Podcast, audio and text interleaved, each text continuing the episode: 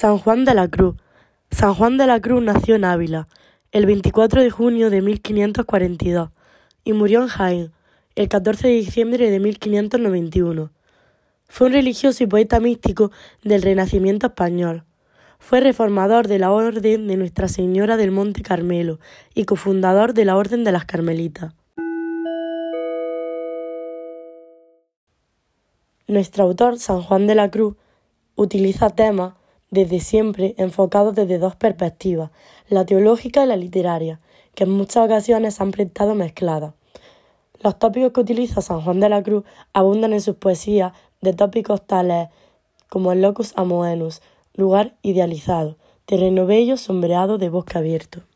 Nuestro autor tiene un estilo donde todos sus versos recogen todas las peripecias de la experiencia amorosa, de las más torturadoras a las más gozosas, de las más delicadas y tiernas a las más interesantes y ardientes. Nadie ha dado una definición más bella del amor como él. El amor es llama que arde con apetito de arder más. Llama de amor viva es un breve poema que expresa el júbilo del alma abrasada en el amor divino. La lírica de San Juan de la Cruz persigue expresar por vía poética la unión del alma con Dios, el más elevado estado de amor al que según los místicos se puede aspirar en el mundo. Este estado de felicidad es inefable, es decir, no se puede explicar por medio de la palabra.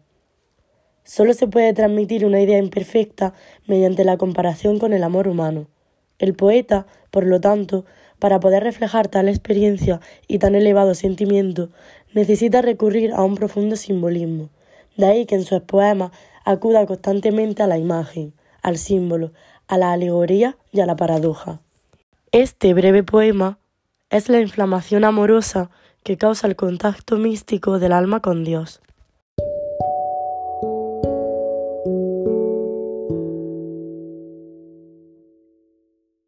Llama de amor viva. Oh llama de amor viva, qué tiernamente hieres de mi alma en el más profundo centro. Pues ya no eres esquiva, acaba ya si quieres, rompe la tela de este dulce encuentro oh cauterio suave, oh regalada llaga, oh mano blanda, oh toque delicado que a vida eterna sabe y toda deuda paga. Matando, muerte en vida has trucado, oh lámparas de fuego, en cuyos resplandores las profundas cavernas del sentido, que estaba oscuro y ciego, con extraños primores, calor y luz dan junto a su querido.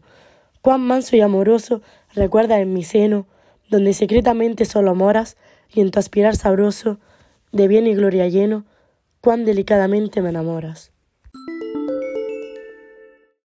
Sin duda, se trata de uno de los poemas más célebres del poeta español, en el que con un lenguaje profundamente humano trata de expresar una experiencia unitiva con Dios.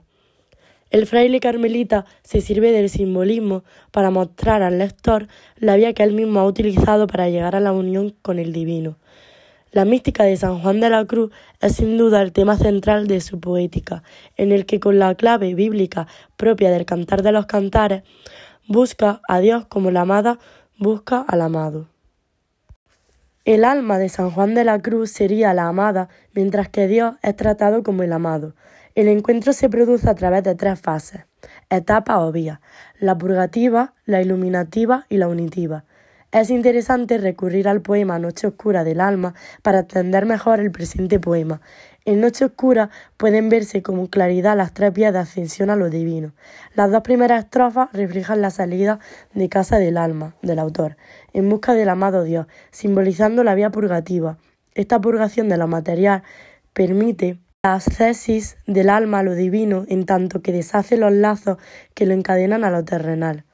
En las cuatro siguientes estrofas de Noche Oscura asistimos a la iluminación y la unión con lo divino. En conclusión, Llama de Amor Viva, el presente poema, nos muestra de una forma especialmente fiel la unión mística con Dios simbolizando ambos dos llamas que confluyen en una sola y viven en armonía. De nuevo, también recuperamos la escritura para entender la mística y la unión carnal entre el amado y la amada. De algún modo, la unión sin fisura que dibuja San Juan nos recuerda el Génesis, donde hombre y mujer, amado y amada, se unirán y serán una sola carne.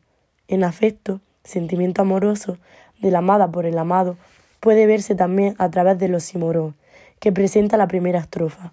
El amor, la unión mística, implica una renuncia y una apuesta. Implica estar completo, pero también sufrir. A pesar de estas tiernas heridas, el poeta Avilés muestra el deseo de romper la frontera que le aleja de la vida terrenal, simbolizando con la tela del último verso de la primera estrofa.